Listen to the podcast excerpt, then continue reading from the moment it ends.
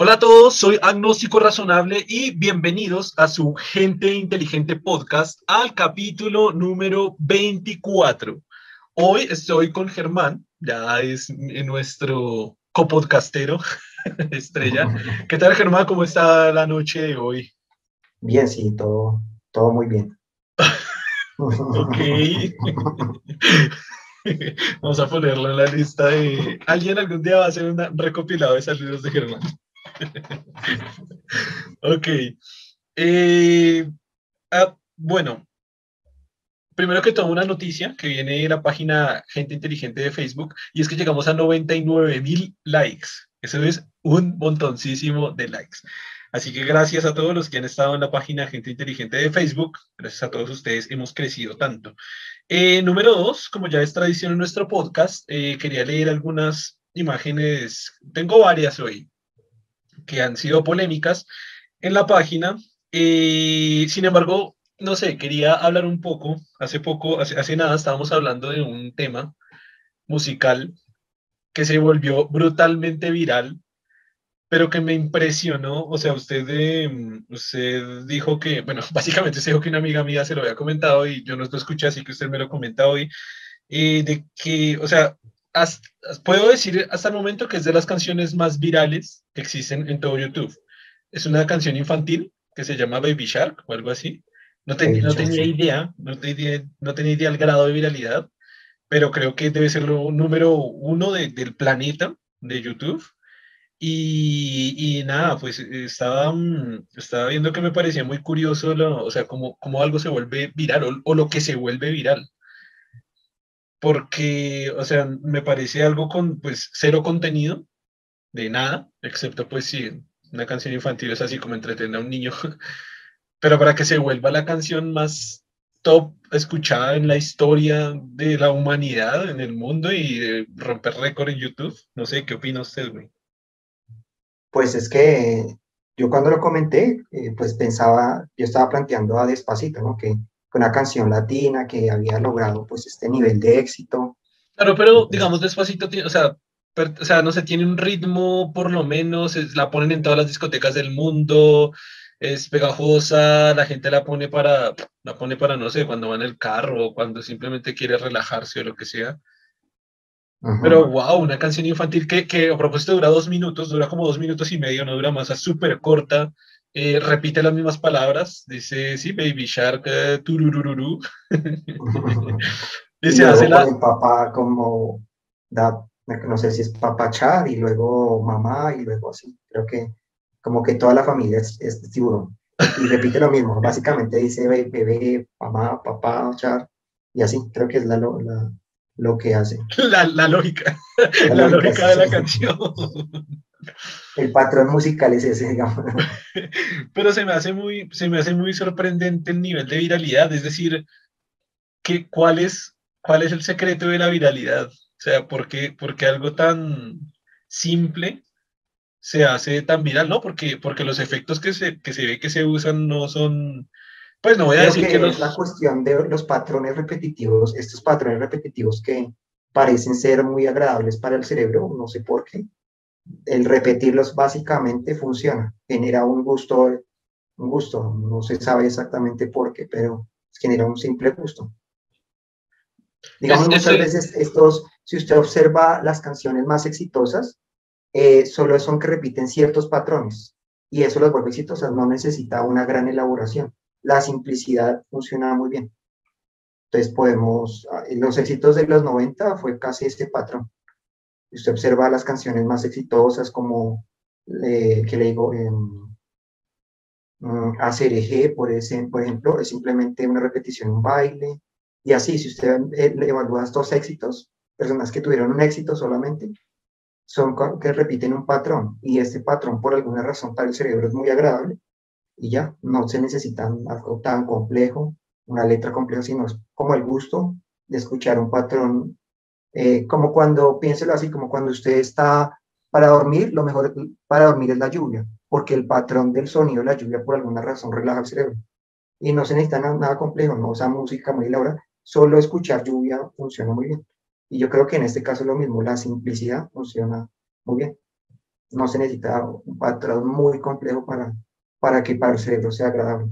Y para todos, porque por eso es que es tan exitoso, porque como es un patrón, casi no tiene, no importa la letra, ni no tiene, no tiene un contexto como tal, que es un contexto cultural muy específico, pues funciona correctamente para todos.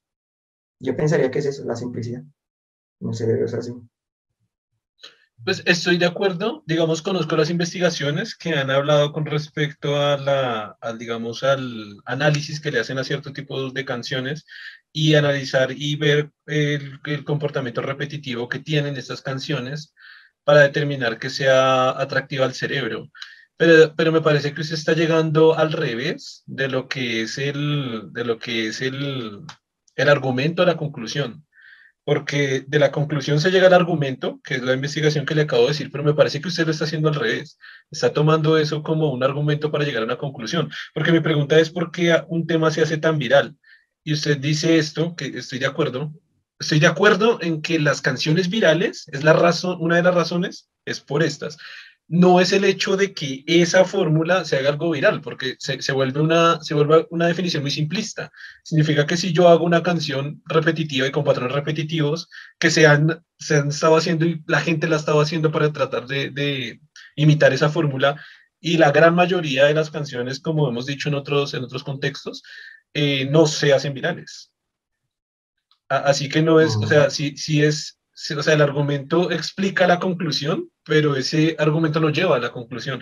O sea, partiendo de la conclusión, se puede hacer una, se puede estudiar una forma en la cual se puede llegar a un argumento, que son esas investigaciones, de coger ya, ya éxitos virales, estudiarlos por qué, y esa puede ser una razón. No significa que esa sea una fórmula que sea aplicable para conseguir un, un, hit viral. Sí, claro. Porque yo creo que depende es que, es que ahí, está lo difícil, ¿no? No sé de qué depende. Es que depende de la gente que lo consuma, de la gente que lo comparta, de la gente que lo recomiende, de la gente que lo, como yo siempre les digo a las despedidas de todos los videos, y es que no olviden interactuar con todas las partes del proyecto Gente Inteligente, es la interacción de cada una de las personas. O sea, la interacción no solo es comentar y compartir, sino, o sea, sí, comentar, compartir, eh, dar like, eh, recomendar, y poner una historia, eh, mandárselo a, a, sus amigos, en WhatsApp, en grupos. Y eso es lo que pues hace. Está viendo que no sé si esta canción, porque por el contexto que vi, por el comienzo pareciera ser como em, empieza como algo con, con Discovery Kids, entonces no sé si está asociado ahí, que fue quizá la, el canal que la comenzó a, a, difundir y la publicó, puede ser, tocaría mirar, podría hacer una explicación de por qué se volvió también viral, porque tomó un canal muy muy popular en, en, los niños para, para sí, pero vuelvo a lo mismo o sea, o sea, vuelvo a lo mismo y, y, creo que vuelve a ser lo mismo o sea desde, desde una conclusión está llegando a un argumento. Hay muchas canciones en Discovery Kids y no solo eso, hay muchos, no sé, documentales en National Geographic, en Discovery Channel, en History Channel, hay muchos programas y películas en Fox, en Warner, y hay películas que no las ve nadie, hay documentales que nadie conoce, hay canciones infantiles que la conocen solo el que la hizo y la familia. o sea, no creo que tampoco sea una, ah, como lo comparte un canal, entonces todo lo que comparte un canal grande sería, sería es que esta canción tiene 9 mil, millones, 9 mil millones de reproducciones, ¡guau! Y lo otro es, no, es, es una, una parte, ¿no? Porque si usted observa en estos, en estos éxitos, hay una cantidad de, de cosas que se da. Está el patrón musical, está muchas veces la parte visual, o sea, un video específico. En caso, digamos, por ejemplo, en algunos casos también está el baile, o sea que esta canción va acompañada con un baile. Es una cantidad, conjunto de, de características que se reúnen y que crean ese impacto y ese, como ese gusto de alguna forma por, por el producto. Pero sí es un conjunto, ¿no? O sea, está el patrón musical, está el momento inclusive en que se difunde, está la parte visual, o sea, el video exactamente logra como, como cuadrar muy bien con el sonido, está inclusive, por ejemplo, en, canciones, si tiene un baile que lo acompaña, también el baile que cuadra con la canción, o sea, que le da, que ayuda a que no solamente sea, la puedas la pueda escuchar, sino también puedo bailar con ella, así, o sea, como un conjunto tras otro. Cuando todos esos elementos se reúnen, creería que sí genera un éxito, ¿no? Como puede, yo diría que puede ser con Despacito, que no es solo la canción, sino el baile y el video, lo que se ve, la sensualidad implícita, o sea, todo un conjunto de cosas que están ahí, que generan ese éxito. Sí, pero siguen, siguen sin ser patrones. Porque, por ejemplo, ahorita nombro la sensualidad y en el video este de niños no hay sensualidad. No, me refiero que para el caso de Despacito, me refiero que es un conjunto de cosas, ¿no? Que en la parte visual pudo ayudar. Por eso mismo. En la clase del video, por ejemplo, si usted ve el niño cantando y esto, la parte visual pudo ayudar mucho aquí. Pero por, eso mismo desde el comienzo le dije, no hay patrones. Sé, que se estaba refiriendo a la sensualidad solo para ese video. Pero por eso dije desde el comienzo, no hay patrones.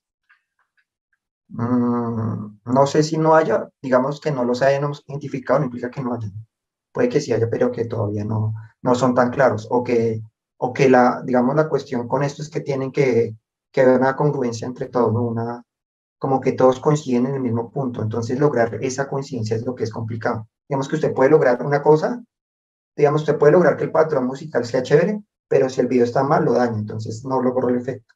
Si logra que los, todos, los, todos los elementos estén como coordinados, de cierta manera, se logra ese gusto también. Sí, pero ahora, ahora me quiero pasar a videos virales. que, que, en teoría debería ser fórmulas similares. O sea, si hay patrones, debería, por eso se llama patrón, debería haber algo similar. Y por ejemplo, recuerdo que uno de los videos más virales que se hizo en algún momento, no me acuerdo en qué momento, era un loco que estaba contando los números. Como hasta, no sé, 100 millones o 200 millones. Y ya, contaba los números.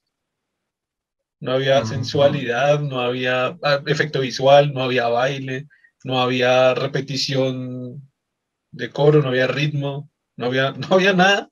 Un güey contando los números y se hizo viral. Mm. Ahí sí sería más complicado porque en estos casos habría, habría que ver el comportamiento de la red, de la red como tal, de la red social que, está implicada, ¿no? Eh, fue YouTube, de alguna forma. En YouTube. De alguna forma, un amigo se lo compartió a otro, de alguna forma este se lo compartió a otro, y se creó una red, una interacción ahí de comunicación que permitió que se volviera viral. No, pues a ver, lo que está, lo que está diciendo es, o sea, lo que está diciendo algo absolutamente normal, o sea, algo supremamente obvio.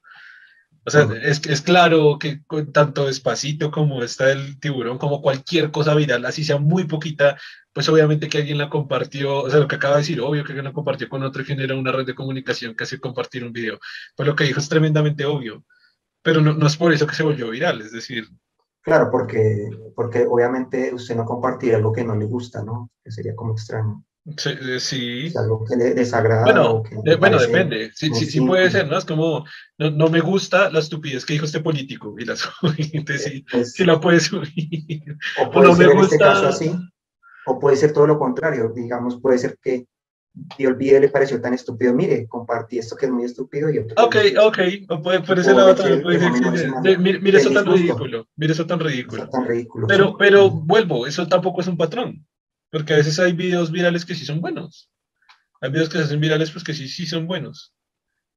Incluso hay uno que otro en ciencia y hay en todo, yo creo que en todos los campos, en deportes, en todo hay videos que no es, ay, mire qué estupidez, sino que ah, es bueno, es un buen video. están las dos opciones, claro. ¿Por qué no? O sea, se puede compartir. Claro, claro. Pero, pero no hay, no hay vuelve, vuelve, vuelve, a no ver patrón. Mm, yo creo que sí, pero lo que le digo, deducirlo no es tan fácil. Sí puede haber patrón, pero deducirlo puede ser muy complejo. No sé, pero complejo hasta qué nivel, porque es que son cosas totalmente diferentes, lo que le digo, o sea, una canción infantil de dos minutos a, despacito, son cosas totalmente diferentes. Si usted si quiere a la fuerza buscar patrones, se puede decir, sí, el elemento visual, el baile y, no sé, los colores que usan en el video pero en, realidad, o sea, está, queriendo meter patrones a la fuerza o en realidad sí son patrones que, porque lo que le digo, si fueran patrones, ¿cuánta gente no intentándolo en este momento y lo ha intentado otra vez? Pues de hecho esos patrones eh, los comentan en, en, la producción, por ejemplo, el reggaetón, de la forma en que se presenta el, el sonido, cierta, es como, como, su, como la estrategia de, del productor para lograr que sea más, más llamativo, más viral, entonces hay ciertas eh, estrategias que se utilizan, ¿no? Como por ejemplo, como la gente, por ejemplo, la gente tiende a escuchar un pedacito y, a partir de eso pues decide si la sigue escuchando o ya escucha otra cosa. Entonces, por ejemplo, en estos, la primera parte es más importante, hay que impactar en, en los primeros momentos para lograr que haya acogida, para que la persona se quede y escuche toda la, toda la canción como tal. Sí, pero o sea, ciertos patrones. Yo, sigo, yo sigo, sigo, insistiendo, o sea, está haciendo, está cogiendo la conclusión y llevando un estudio de eso. Si eso fuera así, un productor de reggaetón famoso tendría solo éxitos virales. Hoy voy a sacar uno, mañana otro, bueno, el tiempo, ¿no? Una semana uno, una semana otro, una semana otro, porque conoce esa fórmula que usted acaba de decir. Y no es así lo que le digo, en el mundo hay millones de personas sacando millones de canciones, con, tratando de hacer esos patrones y se llama viral precisamente porque si toda la música fuera viral, pues no sé, pues sí se llamaría viral, pero sería todo un género absolutamente viral. Y no es así, es una canción, una canción que otra, teniendo en cuenta otra vez lo que hablamos en otros contextos, que la gente cree que, que sacó una canción, duró una semana y se volvió viral, y a veces el artista lleva trabajando 10 y 20 años, y 15 y 5, y tratando de 100 canciones, y bueno, de muchas formas hasta que al fin llega con esta que se hace viral. O sea, es lo que le digo, en los ejemplos que da, sí, sí, sí, o sea, estoy de acuerdo en lo que, lo que usted explica, sí es correcto, pero analizando ya el éxito viral, más no que sea una fórmula para que algo sea viral, porque creo que esa fórmula todavía no existe en ningún formato, ni, ni en video, ni en videos cortos, ni largos, ni documentales, ni programas, ni canciones, ni videos musicales.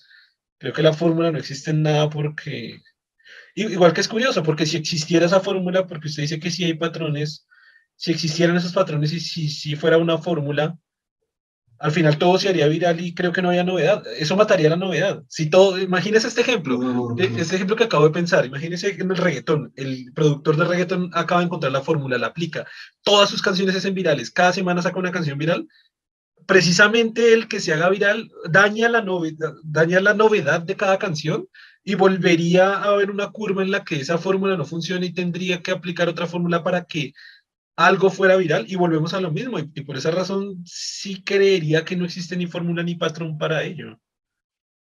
Mm, lo que pasa es que lo que usted acaba de plantear sí explica esa cuestión. Usted puede lograr, como le pasaba a estas cuestiones, esta cuestión de que unos artistas sacaron este éxito y, mejor dicho, fue súper popular. Pero después cuando, o sea, ya eso fue todo, porque no se puede repetir la misma fórmula porque ya el cerebro ya la antisquea. O sea, usted no puede hacer que algo sea agradable si es lo mismo siempre. Entonces, este patrón, estos patrones que se utilizaron, no se pueden repetir exactamente, porque si el cerebro ya sabe cómo es la forma, cómo es el patrón, pues no le va a impresionar. Entonces, el punto es que la novedad, sí, claro, el punto es que usted tiene que sorprender al cerebro con algo que, exactamente. no espera. Pero entonces, pero entonces pero no puede repetir, ¿no? Pero no lo puede repetir siempre. Pero, por eso, pero entonces entiende mi punto de por qué considero que no hay patrones ni fórmulas, precisamente porque eso rompe, o sea, la atracción que tiene el cerebro por algo rompe el patrón y la fórmula, de que si la encontraron, ya después se vuelve, o sea, si viene otro loco, si vengo yo y en mi canal de YouTube me pongo a subir a contar números, se lo juro que no me vuelvo viral. Ya no, ya no, porque ya lo hizo alguien, fue chistoso en su momento y dice, ay, otro, otro contando números, ya se no tiene gracia. Entonces usted habla de la novedad, básicamente. El éxito está mucho en la novedad. fue una palabra interesante que utilicé ahí y es la novedad. Y, ahora que si armamos acá un concepto entre los dos, puede ser lo que hemos dicho, es decir, la novedad junto con características que ya se han estudiado de, de, de, de piezas virales. Es decir, vamos a meter algo, pero es que es difícil, porque es lo que digo, rompe la fórmula. Si hay una fórmula de elemento visual, elemento de baile, elemento de música y de repetición, por ejemplo, eh, y vamos a hacerlo, pero con algo novedoso. Eh, eh, la palabra pues eso explica por qué los géneros van mutando, ¿no? Van cambiando. O sea, porque un género finalmente tiene que ir cambiando y hay inclusive un momento en que ya se hastía, ¿no? por ejemplo, usted puede ver la salsa que la salsa clásica, la salsa dura, luego la salsa sensual, pero finalmente ahí la salsa llega hasta un cierto punto y así. O sea, todos estos géneros, el bolero creo que tuvo también una tiene, razón, y por ejemplo, por ejemplo el. La música romántica o la, la música para planchar, que era como música romántica en español, no sé cómo llamarlo.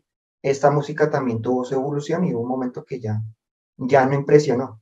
O por lo menos a las nuevas generaciones ya no les gustó. De hecho, de hecho, puede ser una razón de por o sea, de, de, pronto hemos encontrado una razón de por qué surgen nuevos géneros en la música. Porque, porque, tienen que hacer tan novedoso de que el cambio sea mínimo de un género al otro, o sea, lo que se dice, una salsa a otra, una salsa a otra, una salsa a otra, hasta que llega un punto que ya, ya es otro género, ya, ya, ya, ya convertirse en otro género y surge o nace otro, otro género que ya no tiene que ver con salsa. O, o la generación que le gusta, la anterior ya no le gustó. Ya la salsa es algo viejo para ellos, es algo que, que era de sus padres. Y puede, ser, o sea, ahorita estaba, por ejemplo, el reggaetón. El, el, reggaetón que se escuchaba hace 20 años, uff, qué viejos somos. El reggaetón que se escuchaba. Empezó en los 2000, sí, 20 años, sí, como el 2000, ¿no? sí, uff, no, un poquito, oiga, ¿no? Sí, uy. Creo que desde antes. De los somos unos putos ancianos, Germán, somos unos putos ancianos. Pero bueno, por ejemplo, es que, es que me impresiona porque yo me acuerdo perfectamente del nacimiento del reggaetón, me acuerdo del mundo sin reggaetón y el mundo después del reggaetón. El caso es que el reggaetón que se escuchaba hace 20 años es muy diferente al reggaetón que se está escuchando ahora. De hecho, es curioso porque yo creo que hay un factor ahí que meten y es la nostalgia. De hecho, ahorita en piezas actuales de reggaetón están volviendo al antiguo boom que había en el reggaetón clásico y lo están volviendo a meter como tratando de revivir y es por eso, porque como que ya pasó 20 años, quizás la gente, bueno, ya, ya lo olvidó entre comillas un poco, así que vamos a traer ese boom antiguo y vuelve como a, como a regenerarse el, el, el género. Pero es curioso porque lo mismo ha cambiado mucho, le han metido piezas de electrónica, le han metido piezas de otros géneros eh, metidos dentro del reggaetón y el reggaetón comienza como un poquito a, a mutar. Se degrada, se degrada. O sea, hay una degradación también de los géneros.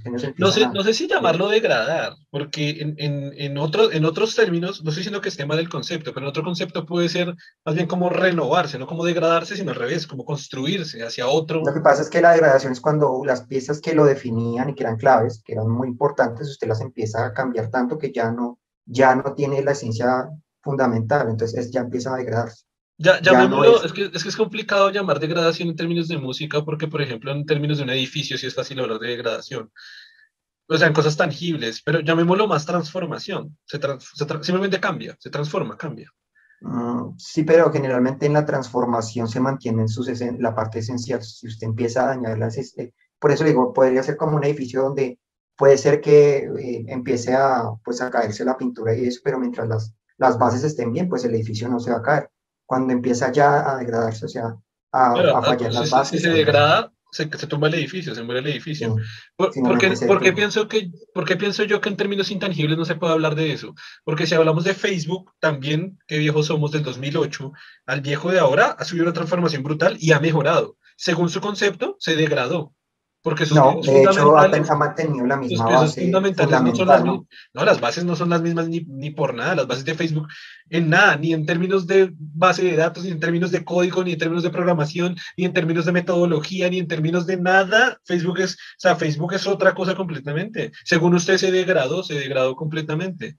Porque es algo pues en términos de lo que, digamos, lo que estamos mirando, que es el, eh, el esencial, digamos, eh, la forma de, compartir, o sea, la lógica no ha cambiado tanto.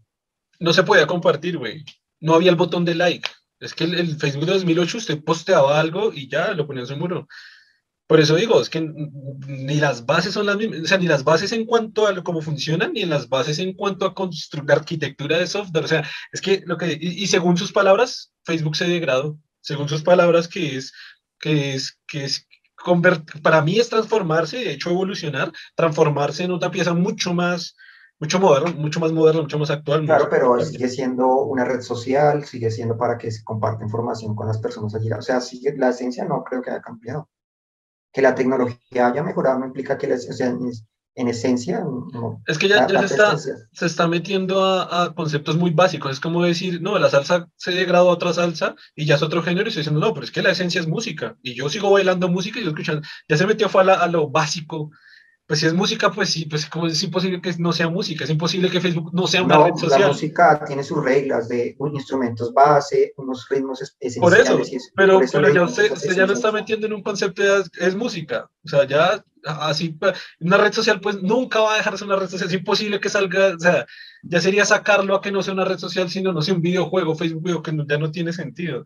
Pero no, por podría ser que, que cambie y ya diga, no, eh, es imposible. Es una red social, pero ya la forma va a ser diferente, entonces usted, eh, no sé, ¿qué le puedo decir? Es que, es que no puede decir nada porque las bases de una red social son las mismas, que no puede decir nada ahí. Por eso digo, usted ya se, ya se extralimitó a un concepto que ya es imposible de salir. Por eso le digo el ejemplo de la música. Es como decir, no, ya la salsa se convirtió a decir una bobada en rock y se dice, no, no, sigue siendo salsa porque, porque es música. o sea, no, no, ya sería. No, no, sí, usted diría. Sí, sí, sí, sí, usted diría. Sí, sí, sí, sí, sí, usted diría, es otro género, pero es música. Y como es música, permanece con sus mismos conceptos y esencia. Entonces, por eso se degradó. Pues sí, pues porque si ya no es música, ya toca volverlo película. La esencia, no. Sí, por, eh, por el ejemplo que me está poniendo, pues si usted habla de rock, pues hay una, una parte esencial como los instrumentos que se usan, los patrones que están implícitos y eso. Entonces, si usted ya cambia eso, ya el género es otro. Entonces, sí hay una esencia. Pero si usted coge esta, esta, esta, esta y empieza a, a, mutarla ya demasiado en la parte más esencial, pues ya no, ya no es, ya el género no es reconocible. Eh, no, de acuerdo. Pero es que mire usted el ejemplo que me está poniendo con Facebook. Lo que le digo, Facebook y yo creo que todo el mundo está de acuerdo, es prácticamente otro software en, en todas sus formas de ver, en sus formas posibles. Y usted ya se agarró al concepto más ultra básico que es, no, pero sigue siendo una red social, entonces es lo mismo. O sea, es por eso le digo, no, la salsa y el rock. No, el rock es diferente por, por precisamente lo que estoy diciendo. Pues el rock es diferente. Puede ser el ejemplo, vuelvo, vuelvo, a retomar, vuelvo a retomar el, ejemplo. La forma donde está. Vuelvo, vuelvo a retomar. Vuelvo a retomar el ejemplo, vuelvo a retomar el ejemplo que usted decía el rock. Entonces el rock ya tiene lo que usted dice, sus propios eh, ritmos, su propio género, su propio otro tipo de instrumentos. Pero digo, no, pero es que es música, es música y como es música entonces la esencia en la misma. Es que ahorita, ahorita el Facebook de ahora no tiene nada que ver lo que le digo, ni siquiera en estructura ni en su código, ni siquiera es el mismo lenguaje de, de desarrollo. O sea, no, o sea, el Facebook de ahora nada, no tiene ni, ni un pelo de lo que es el, el anterior Facebook. Lo que dice es como si fueran los géneros, no tienen los mismos instrumentos, no tienen la tonalidad, no tienen el mismo ritmo, no tienen la misma frecuencia de sonido, no, no es nada igual, pero se dice no, pero sigue siendo red social, entonces como red social sí es lo mismo. Es lo que le digo, entonces como el rock es música, entonces es lo mismo a salsa porque es música. No, no estoy diciendo eso, de hecho lo estoy diciendo todo lo contrario, no entiendo con la, la, No, usted, usted, insiste en que Facebook se, se degradó. Y para Yo mí no estoy diciendo eso tampoco. O sea, o sea, que en sus términos, o sea, que en sus términos Facebook. Por eso le digo, o sea, a usted lo que está diciendo, que como doy esa comparación, estoy diciendo que Facebook, y yo no estoy diciendo que, Facebook, que Facebook se degradó. Yo no estoy diciendo eso. Pero usted dijo, para usted, yo no dije eso. Por eso, por eso, por eso. Entonces Facebook no se degradó. Facebook se transformó. No. Sí. Por eso siempre, exactamente. Entonces ahora volvemos al tema, por eso, entonces ahora volvemos al tema de antes. ¿Que cuál era? Que ya lo olvidé. Pues como usted, yo nunca dije, usted estaba diciendo, usted, o sea, como le un ejemplo de degradación, usted dijo, entonces Facebook se degradó y ya continuó con que eso era Claro, porque usted dijo que algo, se, algo intangible se degradaba, pero este, este intangible que era. Ah, la música, sí, sí, sí, volvemos a lo mismo. Usted dijo que el, que el reggaetón en ese caso o la salsa se había degradado. Y yo dije, como la música es intangible y por ejemplo Facebook es una red social, es algo intangible, usted no puede hablar de la intangibilidad de degradación, sino más bien de transformación. Tampoco hablar de mejoramiento, porque quizás en la música no mejore, quizás empeore, no sé, no somos músicos o no soy músico, pero sí que se puede hablar de la palabra transformación en cuanto que se transforma. Para bien, para mal, no sé, pero hay una transformación a medida que usted o le agrega un sonido más o le quita, o le agrega un baile más o le quita, o, lo fusiona con otro, hay una transformación definitivamente. Es muy general también, acá no porque la degradación es una transformación, por ejemplo. Pues, pues, sí, sí, sí. Por, eso mismo, por eso mismo, porque sí puede la, la, degradación, sí puede ser una transformación, pero la transformación no necesariamente indica degradación, puede ser un mejoramiento de lo que sea, del ritmo, del género, de una red social, de algo intangible. La transformación implica cualquier cosa, que sea bueno, que sea negativo, que, que, sea, que sea evolucionado, que sea involucionado. La transformación ah, puede ser cualquier cosa. Pero usted dice, usted dice no, es degradación, o sea, la salsa es degradación del género, o el reggaetón puede ser degradación del género. Estoy diciendo que muchos de los géneros finalmente empiezan a degradarse. Empiezan, ahí si usted quiere decir, a mejorar su transformación. Ahí donde, claro, ahí es donde digo, no necesariamente se degrada, puede mejorarse puede transformarse. Por eso digo que en, intangibilidad, en cosas intangibles, por eso le puse el ejemplo del Facebook y de la red social, por desde ahí arrancó todo. Porque en intangibilidad no puede, no puede hablarse en términos de degradación, porque degradación siempre es tender a algo peor, siempre la degradación es ser algo peor. Y, y, en términos de Facebook, O sea, eso sí no hay, creo que no hay discusión de que es mil veces mejor la, pero un millón de veces mejor la red social. Por lo tanto, no hay degradación, pero sí hay transformación, hay transformación. Sí, yo sé, pero lo que le digo, lo que le digo es que lo estoy planteando es con la música. Repito, otra vez, le puse el ejemplo de Facebook para que me entendiera el concepto que estoy tratando de hacerle entender con la música. Usted cómo, si usted no es músico, ¿usted cómo define que eso es una degradación? ¿Por qué para usted es peor la nueva, el nuevo reggaetón que el anterior, o la nueva salsa que el anterior, o el nuevo rock que se convierte a heavy metal que el anterior? Degradación es peor. ¿Por qué para usted es una degradación? Entonces sería la pregunta. Mm, eh, finalmente puede ser porque pierde en el caso del reggaetón, digamos, se volvió tan, eh, digamos, se utiliza tanto la tecnología que se pierde la parte humana propia de, de la música. Entonces ahí está la cuestión. ¿Y, eso quién dijo que era peor? ¿Y eso quién dijo que era peor? Sí puede haber gente que le guste mucho más.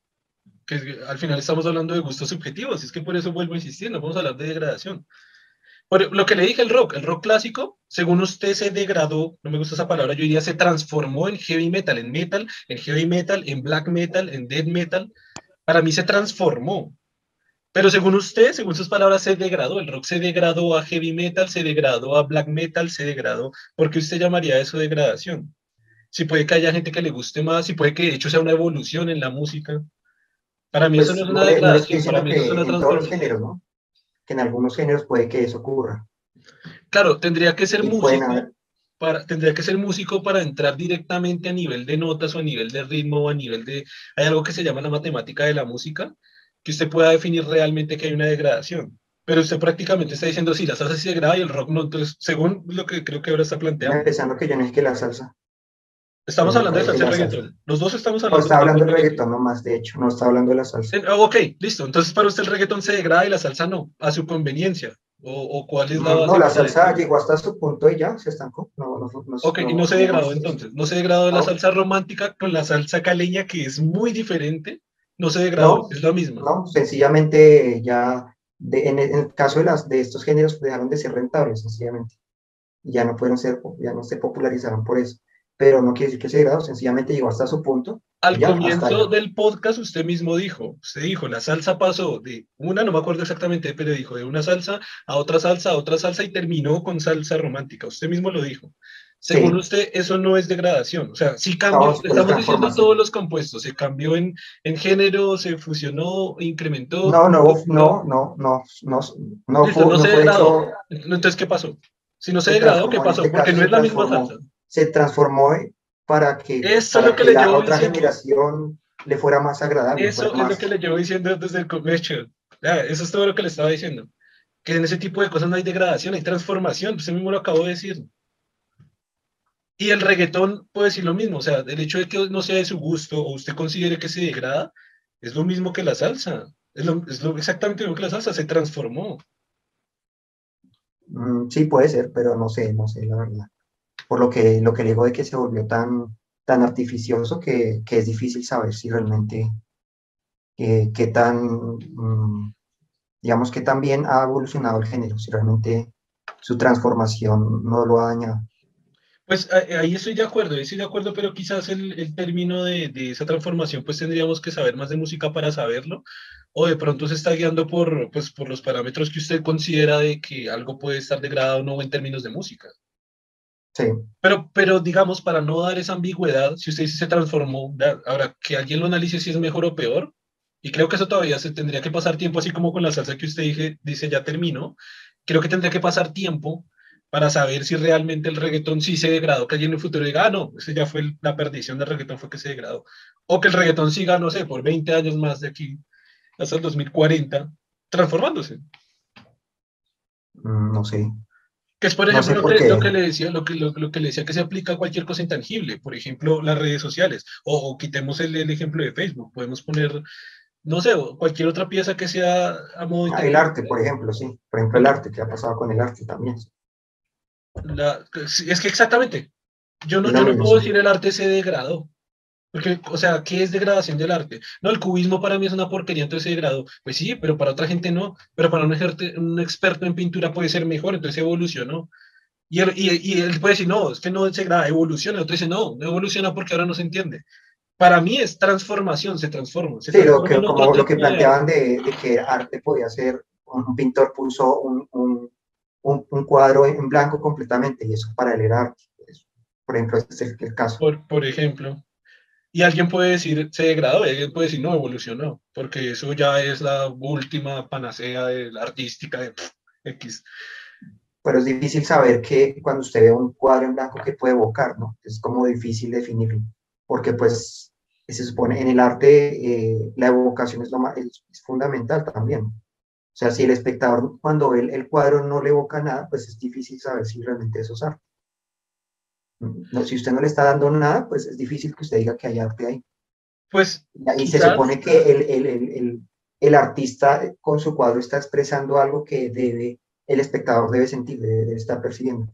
Y si, y si es tan, tan, digamos, no sé si es puede llamar ambiguo porque casi que no es, casi que le está diciendo al espectador, imagínese lo que usted quiera. Entonces ahí no veo que, cómo interpretar eso. Ahí es donde le veo, si hablamos de arte, por ejemplo.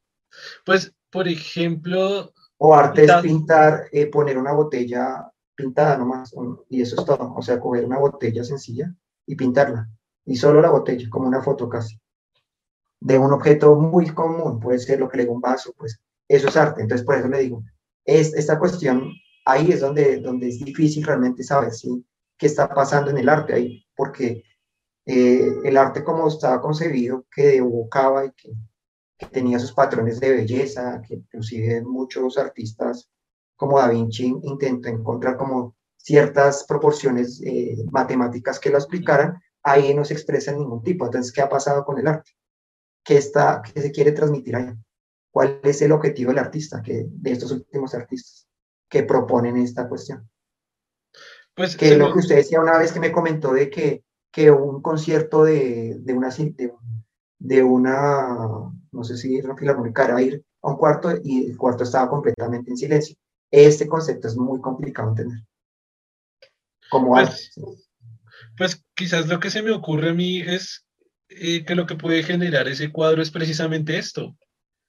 O sea, imagínese, o sea, puede ser chistoso, hasta ahora, lo, hasta ahora lo estoy pensando, de pronto estoy muy equivocado, pero imagínese que no hubieran cuadros blancos. O, o, yo me acuerdo que una vez estaba en, una, en, una, en, una, en un museo, de hecho uno de los museos más grandes de Montreal, y, y, me tocó ver el típico, el típico que parece chiste, como dice, parece chiste, pero es anécdota, que usted llega, usted llega a ver el cuadro y el cuadro es todo negro. O sea, él, él, cogió y pintó todo eso de negro y era un, un, ¿qué? un artista, un pintor reconocidísimo. Eh, era muy caro, era carísimo ese cuadro, era muy evaluado, o sea, tenía mucha, ¿cómo se dice? Evaluación. Tenía mucha, no estoy utilizando la palabra mal. ¿Renombre o algo así? Sí, o sea, sí, ¿Prestigio? Sí, sí, sí, como si era, era muy reconocido ese, ese cuadro y ese artista. Y literalmente me tocó ir a ver ese cuadro. Y, pues sí, yo me paro frente a ese cuadro y digo, güey, es que yo, yo lo hago mejor, es que si, si yo hago una carita feliz, ya, ya, ya está mejor, güey. Es que si yo pongo mi mano ahí, me pongo mi mano, ya está mejor, es que no sé. Cualquier cosa está mejor. Expresa algo, sí, hay una expresión. ¿no? Pero, pero bueno, le, le, estaba diciendo, se me ocurre a mí, que, que, que, aquí no sé si esté bien o mal. Que lo mismo que cuando usted ve el, el arte rupestre donde pintaban sus manos, pintaban lo que pintaban estos, eh, por ejemplo, los cazadores pintaban, supongo que las presas que ellos cazaban, entonces las pintaban, o se pintaban ellos en... Había algo ahí, ¿no? Sí, sí o sea, ese, ese me, parece, me parece mucho mejor artista que Exacto. Que, desde mi perspectiva, que, ¿no? Que el, el, artista le quiere dar, o sea, que... Porque si usted lo plantea de esa manera, pues entonces el artista, ¿dónde está ahí? No hay artista, no es necesario el artista, usted, el artista no, no tiene sentido. El artista de, le pinta algo porque quiere que algo de lo que él quiere decir, su idea, ¿sí? la quiere mostrar ahí. Entonces, eh, por ejemplo, con los, los, las pinturas donde se deforma la realidad y hay contrastes de colores, el artista quiere mostrarle algo, hay una intención en la, en la contraste de colores que él quiere, o sea, hay un objetivo, pero cuando usted pone algo tan tan simplificado a ese extremo, pues no entiendo ahí dónde está el arte. ¿Dónde está? Y sobre todo, más que dónde está el arte, ¿dónde está el artista ahí? No, digamos que usted el arte podría decir que lo que quiera pensar el, que está ahí, pero ¿dónde está el artista? Ahí. Entonces, no, no, ahí sí es lo que digo, ahí se llegan a puntos donde usted ya no, no logra entender, digamos, a qué está jugando el arte, qué está queriendo hacer el artista ahí, no sé. Es muy complicado entender en esos casos. Lo que estaba, lo que estaba queriendo decir eh, hace rato es que precisamente quizás esa sea, esa sea, la, esa sea la evocación de ese tipo de arte. Y estaba diciendo, precisamente este tipo de conversaciones. Que, o sea, quizás, voy a decir, quizás ese cuadro blanco exista y está evocando esto.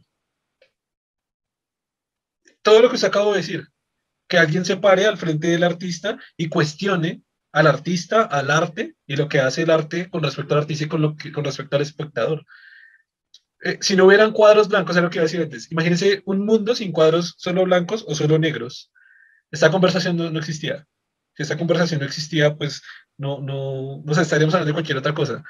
Pues sí me entiendo lo que, a lo que quiero llegar. O sea, es complicado porque sí, podríamos estar hablando de otra cosa quizás más interesante y sí, pero quizás sí hay una evocación ahí oculta o intrínseca o medio, no sé, eh, que va por los lados de, de, ese tipo de arte y es precisamente esto. Sí hay una evocación al final. ¿Qué opina, qué opina de eso?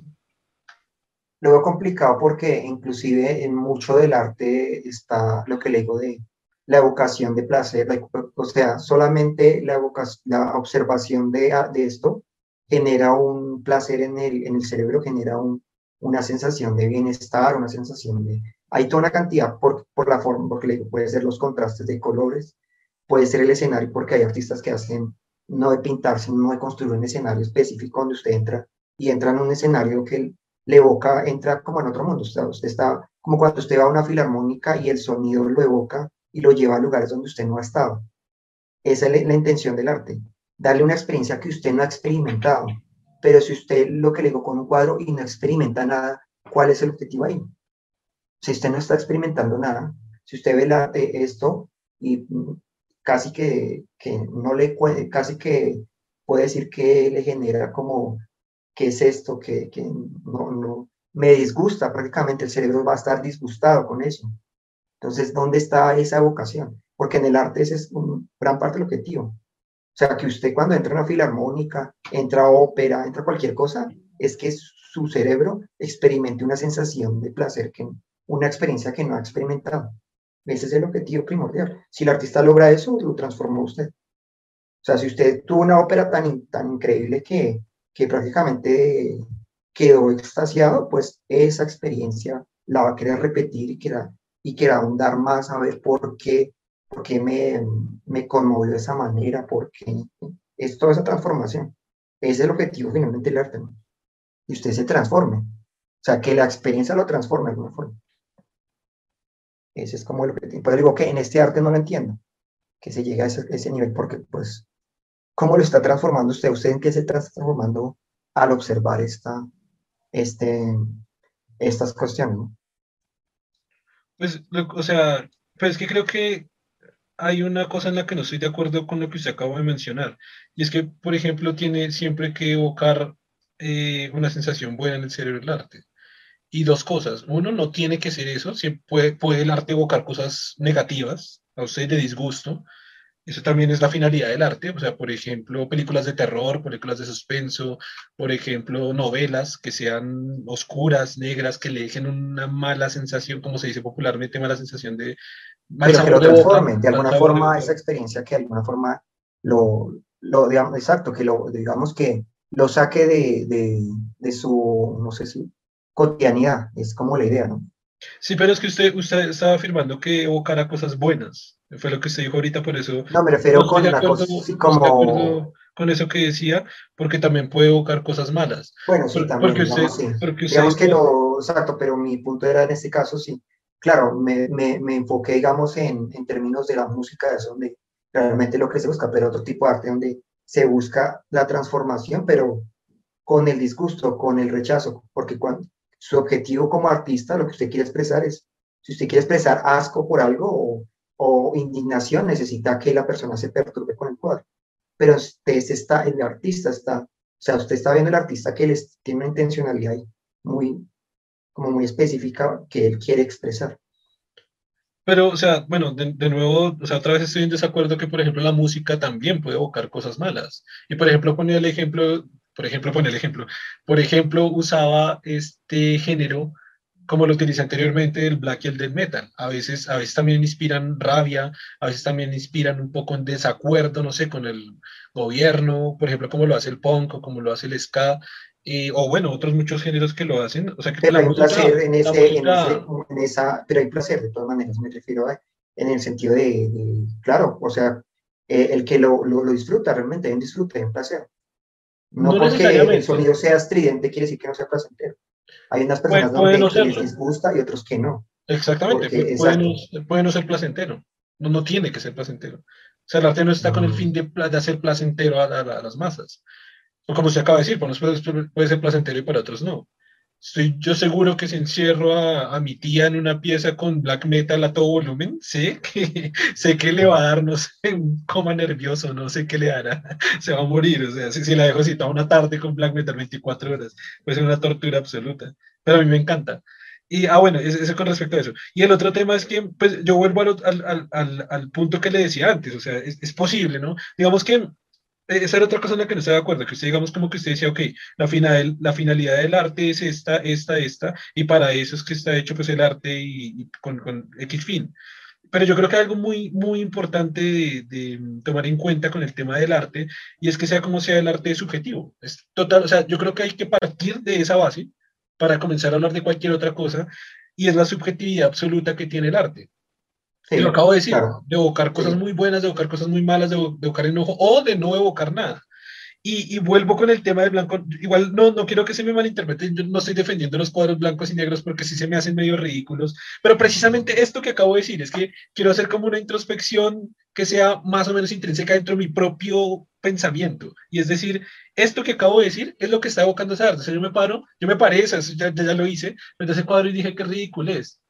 Pero eso está evocando, está evocando que yo, que ese, lo que usted dijo, hasta disgusto me genera ver un cuadro negro de un artista tan reconocido, en un museo tan reconocido, en una sección tan importante del museo, y, me genera ese fastidio y me genera que, lo, que, que simplemente yo inicie esta conversación con usted de que, de que, o me planteé eso en la vida, en la reflexión, de, de, la simplicidad del arte, de hacia dónde va hacia el arte, de por qué algo tan ridículo tiene que estar considerado arte. Quizás, voy a decir quizás, quizás, quizás imagínese al autor, el artista, porque es muy reconocido, diciendo, voy a pintar un cuadro negro, lo voy a colgar en la pared para que la gente vea lo ridículo que se está volviendo el arte. Sea, ¿usted quién le confirma que él no haya querido hacer eso? No, no estoy, no, estoy defendiendo y tampoco estoy asegurando que sea así. De pronto el artista sí dijo, wow, soy el mejor por pintar este cuadro negro. Pero imagínese que el artista en el fondo dijo, voy a, cuadrar, voy a, voy a colgar esto aquí para que la gente piense en lo ridículo que puede llegar a ser el arte o en lo que se está convirtiendo el arte o que se fastidie con ver esta obra en medio de tanta de tanto de tanto buen arte y voy a decir entre comillas buen porque es subjetivo para mí o para cada quien que sea buen y, y por eso quería hacer como una introspección medio filosófica del por qué existe el cuadro, precisamente para que existan esas conversaciones o esas reflexiones. Pudiera ser una, una opción de por qué existen ese tipo de arte. No, no lo considero así, igual lo que le dije fue algo que se me está ocurriendo hace poquito, no es como que lo haya pensado hace tiempo, pero, pero ¿por qué no? Quizás, de pronto. Podría ser, podría ser la, intención real del artista. Claro, pudiera, o sea, de pronto pudiera ser esa. O lo que usted decía, o, fastidiar al que viene. Digamos, yo veo, no sé, un toro gigante o una, una obra de botero que, que me parecen pues súper complejas, o sí, lo, lo típico, las típicas, eh, un pueblo completo donde hay muchas personas y cada una muy bien dibujada, cada uno con su expresión facial, y paso a ver un cuadro negro.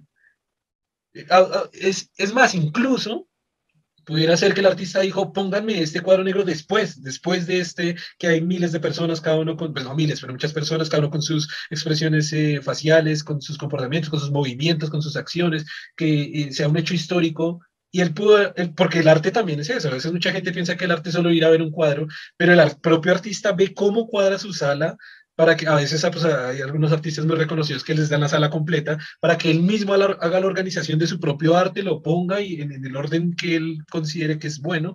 Quizás, quizás, ¿no? De nuevo, todo eso es un supuesto, aquí nadie me crea porque es un supuesto. Quizás él dijo, ok, vamos a poner después de este cuadro histórico mi cuadro negro precisamente para que la gente diga qué mierda de arte. Pienso yo, ¿no? Es que puede ser. Puede ser intencional. Puede ser. Y, y, ojalá, así como siempre digo, y espero que sea así, porque no quiero que diga, oh, soy magnífico por hacer este cuadro negro, voy a colgar mi mejor cuadro. Eh, espero que no sea así. ¿no? pues estamos, yo estoy viendo el lado más negativo, si estoy, digamos, pensándolo literalmente. Y, lo que le digo, y está bien, porque es que de pronto el artista quiere eso, quiere que saque nuestro lado negativo y traiga, traigamos a, pues no a un podcast, pero bueno, sí, a un podcast, a, a, a, conversación entre amigos, a artistas, la conversación de, de, de, de, qué es el arte, del arte es una basura y mire ese artista lo que vi, quizás, quizás lo que... Y mire, y mire que es muy curioso, vea, le digo algo, Germán, de esa hora, ahorita me acuerdo muy pocos cuadros, y de esa hora sí me acuerdo de una escultura muy grande, que era, era como una araña, era una cosa así muy grande. Me acuerdo de cosas, pero muy exactamente me acuerdo de ese cuadro, qué curioso. Acabo de caer en cuenta de eso, qué curioso. Qué curioso que de toda la exhibición de arte, que de un muy buen museo de Montreal, me acuerdo del cuadro negro y vengo a traerle a usted y a todos los que nos están escuchando y viendo mi experiencia de un puto cuadro negro. Eso, eso no pudiera ser precisamente que este artista, o sea, mire lo que el artista hizo en mí que le transmitiera a usted la idea de que vio un cuadro negro. El artista logró más con ese cuadro negro que quizás con, ah, quizás con uno más bueno que yo vi, que sí estuve ahí y lo vi, quizás con uno que era mucho más complejo y no logró nada, pero mire lo que logró con el cuadro negro. Puede ser, sí. Eso, eso, eso puede ser muy interesante. Y lo que digo, ojalá, ¿no? porque de pronto aquí lo estoy defendiendo, diciendo esas cosas. Y el artista dijo, no, soy el mejor, vamos, este cuadro porque, porque es porque, porque me, me, demoro cinco minutos haciéndolo y me gano 100 millones de Porque todo lo que pintó es, es mágico. ¿sí? Sí, sí, sí, sí. Todo lo que ponga mi pincelilla es claro, claro, claro, claro. Pero, pero mire, muy curioso eso que acabo de caer en cuenta. De toda la puta exposición de ese mano que vean ese del que más me acuerdo es del cuadro negro. Que es súper curioso, güey. y quizás usted que no va a saber, o sea, Montreal, que es una de las ciudades más visitadas de, o que tiene por lo menos ciudades más visitadas del mundo. Bueno, el país, Canadá como tal. Usted, usted que no se imagina que mucha gente esté contando esta, esta, historia a muchas otras personas. Y es como lo que dijimos del, es que mire, volvimos al mismo punto, es como lo que dijimos del güey contando números en YouTube. Se dice, es que mira este video tan estúpido, un man contando números y el otro, ay, mira este video tan estúpido. Sé que no quita que el man quiere eso, que yo precisamente le cuento a usted, mira tan estúpido ese man con un cuadro negro. Y de pronto usted le dice a alguien, no, un amigo estuvo allá en Canadá y vio es que un cuadro negro. Y si usted busca, estoy seguro que si fuera cuadro negro, ahí le va a salir el cuadro negro. es muy curioso, que, quizás sea cómo funciona el arte y nosotros no lo hemos entendido. ¡Wow! De pronto. O, cómo, o cómo finalmente se logra, casi que lo estoy pensando en estos fenómenos virales, que puede ser también así, ¿no? Sí, sí, porque lo volvimos al lado de los números, claro, claro. Algo tan fuera de serie. algo tan fuera de serie que innovar sea lo ridículo. ¡Wow! Eso está, eso está excelente. Sí, algo tan, o sea, la innovación dentro del campo ya es lo más estúpido que hay. Entonces, si no, ya la gente está tan acostumbrada a ver grandes obras, grandes cosas, grandes con, música compleja, o sea, grandes, ¿cómo se es la palabra? Pero bueno. Composiciones musicales, así. Composiciones musicales extremadamente complejas, hasta que alguien dijo, venga, inventemos el ta, ta, ta, ta, y mami, te quiero chupar la teta, ta, ta, ta, ta, y se volvió viral y se volvió el género más conocido de todo el planeta de todo el planeta, güey. Yo estuve en África y en África escuché reggaetón. Y yo dije, wow, es que, pues, estoy casi a metros del desierto del Sahara y acá hay reggaetón. Es que, es que es el género más escuchado del planeta. Decir, ta, ta, ta, ta, mami, te chupo una teta. Listo, tenemos el, el género más famoso del planeta Tierra. Superando. en estos casos lo que digo, en, otros, eh, digamos, eh, en, en los que son hablantes sí pueden entender la letra, pero en este caso solo es el patrón musical porque probablemente ni siquiera saben qué dice la letra. Pero, pero me parece que eso es algo, mm, sí, sí, de acuerdo, me parece que es algo curioso de, del arte en estilo música, por así decirlo. Y es que, por ejemplo, voy a decir ya tres veces, creo que eso nunca lo había hecho en el canal producible, ya es la tercera vez que lo digo, me gusta mucho el death metal. Y a mí cuando me gustó el death metal, pues yo no sabía inglés. Es decir, a mí me gustó el, el, el género, el ritmo, los sonidos. Y es curioso porque ya entiendo inglés, pero, güey, entender el gutural que hacen esos güeyes en inglés y que a veces muchas veces no lo hacen en inglés, lo hacen en, en este idioma. Bueno, ni, ¿En alemán o qué? ¿O en cuál? Hay algunos en alemán, pero es que no, como la tierra del, del, del black y el del metal es más como por o de Noruega, noruego, como por. Noruega, como bueno, por toda esa región, como Suecia, un poco Mm, Rusia. pues en Rusia idiomas, más claro que va a entenderse. Claro, entonces imagínese hablar en alemán y en gutural, no va a entender en la. Es que no, he escuchado bandas en español, bandas de- hay pocas, pero hay buenas en español, y, y aún, aún es difícil entender en español el gutural, pero es que a mí me encanta más, es por el- a veces a mí me preocupo de lo que están diciendo. Normalmente siempre están diciendo que viva el Satanás y que Satanás nos coma a todos y que Satanás y viva el rey Satán, normalmente. Claro que es más del black metal, pero bueno, el death metal también. Pero casi ya no me interesa el, el- Pero es que esto es muy, muy curioso. De, de nuestros años, casi a todos, casi a todos nos gusta, por ejemplo, la, la primera canción famosa de Eminem, o las primeras canciones famosas de System of a Down, o las primeras canciones Ajá, famosas, sí. etcétera. Y nadie, o sea, la gran mayoría de nosotros, a los 10 años no sabía hablar inglés y nos encantaba ese ritmo. Bueno, no 10 años, poco más. Pero nos encantaba esos ritmos y nos encantaba esos géneros y nadie sabía hablar inglés. Entonces yo, yo, yo me pongo en ese papel, esto así como que lo pensé hace un, hace un rato, me pongo en ese papel del africano, literalmente los que yo vi, y que están, están, pero están es con la canción, están con el Exacto.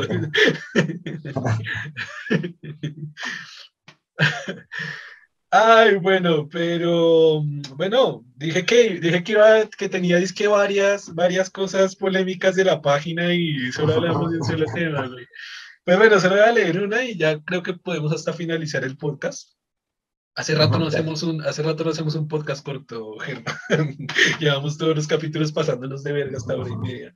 Pero bueno, hora y media. Y cuando he invitado, dos horas. Ya la gente lo sabe, ya la gente nos quiere así. Bueno, ya la, ya la gente nos está aprendiendo a querer así.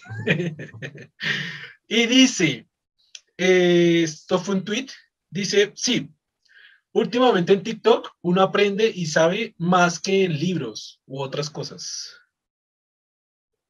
Mm, No sabría qué, qué decir porque no conozco TikTok, no tengo instalado TikTok, entonces no tengo ni idea. Creo que una vez lo instalé y me pareció tan, tan extraño que lo desinstalé, Pues le, le voy a hacer un pero resumen. no sé, no sé exactamente cómo hablar de TikTok. Le voy a hacer un resumen. Son chicas de 16 años moviendo el culo.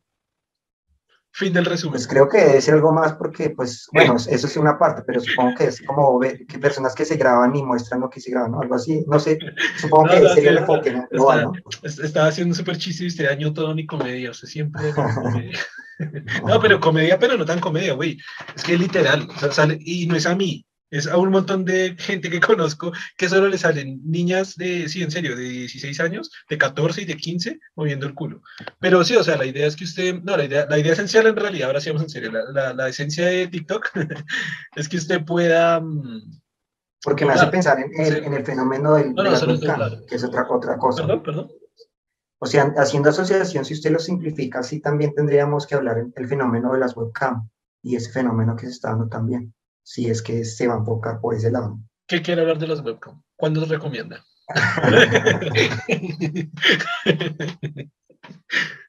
Cuando les recomiendo. ¿Cuántas veces se la jaló?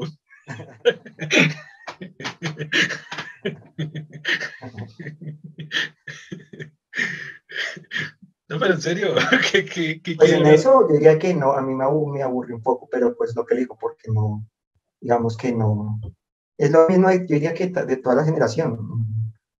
Uno entiende en su contexto, pero cuando ya cambia, digamos, uno ya está acostumbrado a ciertas cosas y esta nueva propuesta puede ser que usted no le cale, porque pues no entiende, no fue en, en medio en que usted creció.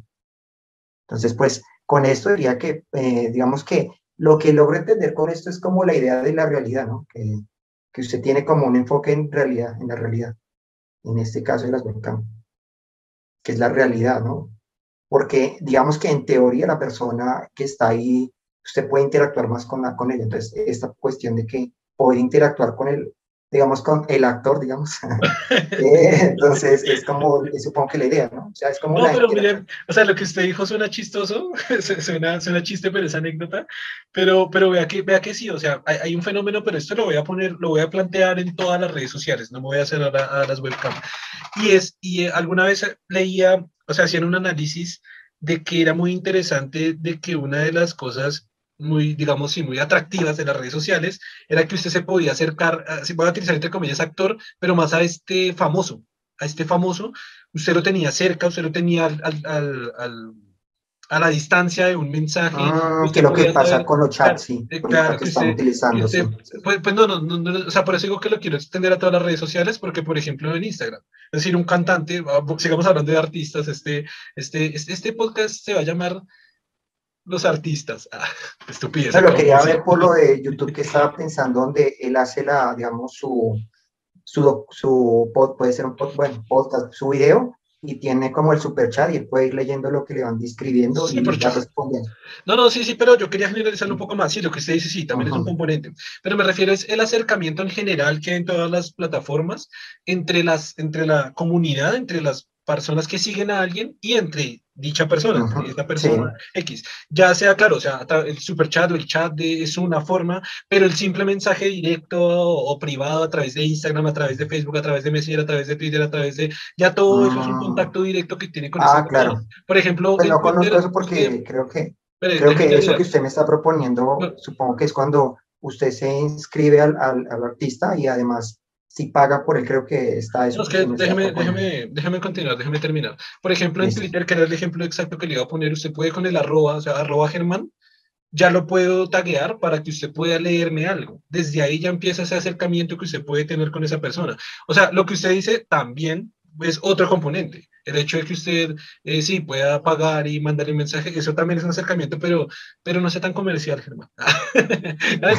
pero es que sí, las opciones de su Pues sería algo más, como estaba pensando en algo más, como, porque pues que usted ponga un mensaje que se lo lean y que el, artista realmente le responda, no sé, es que tanto sea cierto, ¿no? No, no, es que creo, que no, no, no me está entendiendo la idea, o sea, yo, yo, no utilicé la palabra artista y usted acaba de utilizar la palabra artista. Bueno, artista no, su famoso. Sí, fue famoso. Parece. Sí, eh, entre o comillas. Su, o su, la persona que usted como que tiene una especie de admiración. Pero es que eso fue lo que dije, déjeme, déjeme, o sea, por eso, por eso utilicé las palabras de que la comunidad que siga a una persona esté en contacto con esa persona. No utilice la palabra artista, ni famoso, ni cantante, ni nada, porque pues puede ser una persona con muy pocos seguidores. Puede ser una persona que tenga una comunidad de 500 personas, pero aún así esas 500 personas pueden tener contacto directo y seguir un poco de cerca a esta persona, a esta persona. Puede ser pues famosa, puede, ser, ¿no? puede ser artista, puede ser cantante. Ahora, lo que usted proponía son opciones pagas. Las, las, dos justo que dijo, no sé si fue coincidencia, fue, fueron opciones pagas. Pero a lo, a lo, que el análisis que se hacía, como que se estructuraba realmente, era el acercamiento entre la comunidad y esta persona, el individuo que, al que estaban siguiendo.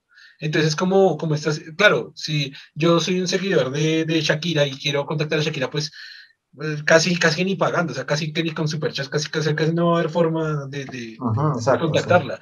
Que hay un poquito más de alejamiento. Pero en general, es la, por ejemplo, hay gente que se vuelve famosa por TikTok, que se llaman los TikTokers. Son solo TikTokers. Entonces ya la comunidad puede estar más cerca, su comunidad puede estar cerca al sujeto que está siguiendo.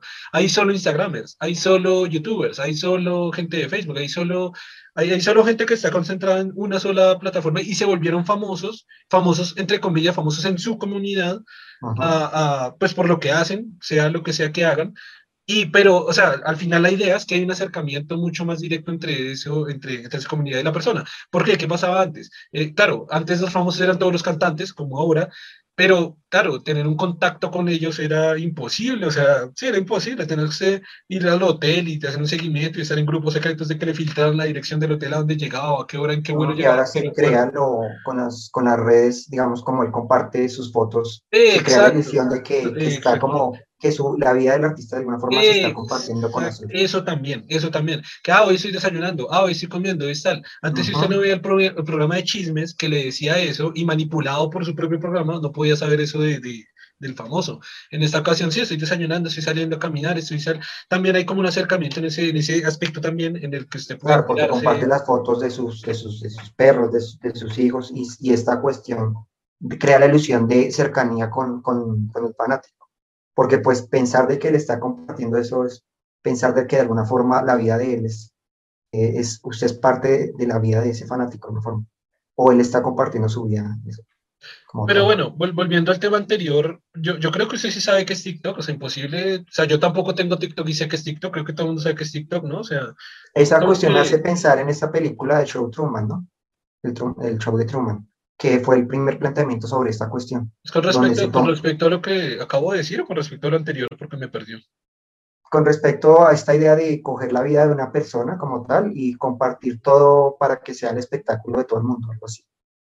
Como esa idea, ah. que es muy propia de lo que hacen los artistas de cuando ellos comparten, que es cuando se casan, como coger la vida de él y volverlo un espectáculo.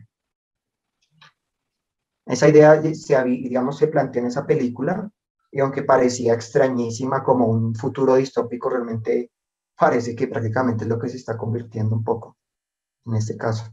Inclusive con personas normales. Por ejemplo, usted pide el caso de lo mismo, de una persona que no es muy famosa, digamos que tiene 500, pero esa persona les, les habla de lo que le pasa en su casa, le, le muestra, le, muestra sus alrededores, o sea, su vida como tal se vuelve un espectáculo.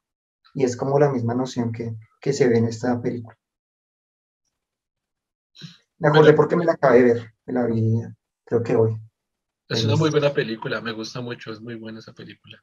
Es excelente, o sea, no voy, a, no voy a decir que está en mi top 3, pero uy, yo no sé si la pongo en un top alto, o sea, es muy buena esa película, la, la vería otra vez, es muy buena. Sin embargo, la, la, profundidad que yo le veo a nivel pues filosófico o argumental o de pensamiento, que yo le veo a la película, lo llevo a un nivel mucho más profundo y es, y es al nivel como tal de, y lo quiero construir, y eso ya lo hemos hablado como en tres capítulos del podcast. ah, bueno, lo otro, lo que sí es eso, ¿no? No sé si ha planteado la cuestión de que coger la vida de una persona casi que es como una esclavización, algo así, ¿no? No. Pero pues déjeme terminar el argumento. Me corté el argumento para, para adivinar qué es lo que voy a decir en vez de, en vez de escuchar qué es lo que voy a decir. Eso estuvo bueno. Yo lo que opino de los celulares es que, ah, lo que se va a opinar de los celulares es que es, es, es, es, eso sí o no, pero, pero sí o no, pero déjeme acabar de hablar. ok. Ok, hable, hable. Siento que está que habla. A ver, diga. Ah, no, pues es que iba a plantear esta cuestión, pero de, mi lado, ¿no? La cuestión que también se plantea es, es esa, ¿no? que es el escape de Truman, de, de este universo donde, que, no, digamos que lo esclavizan desde que es un niño y, y, le crean una vida completamente artificial solo para entretenimiento. Y es un, el término casi de quitarle la, todos sus derechos, los derechos que tiene una persona, casi quitárselos de cierta manera, o volvérselos de forma artificial. Era lo que quería plantear, por eso le decía que iba a plantear esto, no sé, por eso dije que iba a porque eso me faltó por expresar, para que no, no. es, que, es que sí lo noté, sí lo noté que tras de que me interrumpió para adivinar lo que yo iba a decir, no, ni siquiera me, o sea, ni siquiera me dijo continuar lo que dijo lo que usted tenía que decir. No, pero está bien, está bien, esa es la idea del... Y como que terminé de la idea, listo. sí, ahora, ahora disculpe disculpen los que nos están escuchando después de esa interrupción de Germán. Voy a proseguir. yo, lo, veo desde el punto más profundo. Ahora sí, voy a repetir. Ya, ya sé que hemos hablado de esto como en tres capítulos del podcast, pero lo vemos a profundidad desde el hecho de un mundo que está impuesto, que puede ser falso, que está construido a través de las redes sociales a ese era el punto al que lo quería llevar. es decir, ya, ya, conocemos bien que pues eh, The Truman Show, eh, así, no creo que esté haciendo spoilers, una película muy vieja, pero bueno, si vive en un mundo artificial absolutamente y en algún punto se da cuenta de esto, que yo creo que está pasando eso, pero lo que le digo, en, mi contexto, en lo que, en mi, digamos, en, en, lo que, en mi conclusión, por así decirlo, eh, es que si está llevado a las redes sociales, ¿por qué? Lo, lo que ya hablamos en un capítulo es que, por ejemplo, en el caso de Cambridge Analytica, Facebook Cambridge Analytica, a través de Facebook, eh, y bueno, a través de Cambridge Analytica, que es una empresa inglesa, lograron convencer a un montón de gente de que Trump era la mejor opción para elegirlo como presidente.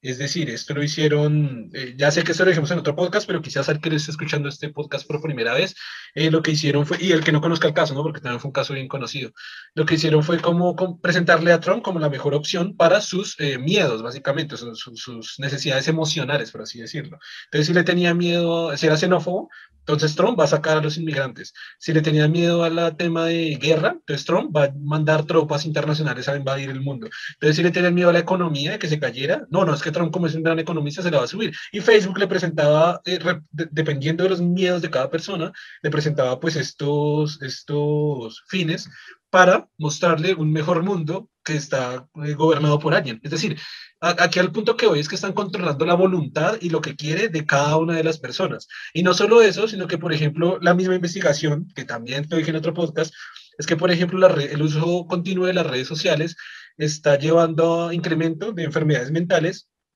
y está llevando a la gente al suicidio. ¿Por qué? Porque precisamente están planteando frente a los ojos de la persona que está accediendo a la red social un mundo perfecto, en donde todos viajan, en donde todos comen comida rica, en donde todos se reúnen con sus amigos, en donde todos tienen una vida social súper satisfactoria, una vida social súper completa, y él se siente como la única persona del mundo, de su entorno, de su sociedad, que no está haciendo nada, por lo cual lo obliga a él a también postear cosas o de viajes o simplemente que me veo bien y mire tan lindo o linda que me veo eh, de mire cómo viajo y mire lo que como, lo cual alimenta la red social y hace una construcción conceptual a las otras personas que están recibiendo, recibiendo esa información, interactuando con la red social.